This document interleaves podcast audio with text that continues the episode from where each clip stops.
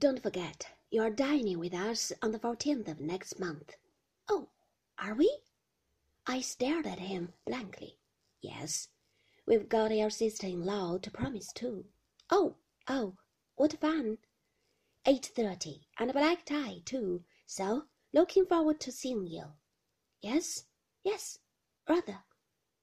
People began to form up in queues to say good-bye. Maxim was at the other side of the room. I put on my smile again, which had worn thin after Auld Lang Syne. The best evening I've spent for a long time. I'm so glad. And thanks for a grand party. I'm so glad. Here we are, you see, staying to the bitter end. Yes, I'm so glad. Was there no other sentence in the English language?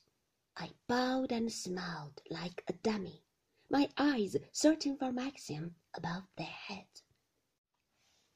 He was caught up in a knot of people by the library. Beatrice, too, was surrounded, and Giles had led a team of stragglers to the buffet table in the drawing room. Frank was out in the drive, seeing that people got their cars. I was hemmed in by strangers. Goodbye, and thanks tremendously. I'm so glad. The great hall began to empty.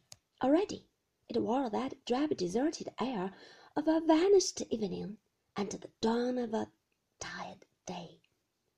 There was a grey light on the terrace. I could see the shapes of the blown firework stands taking form on the lawns. Goodbye, a wonderful party. I'm so glad.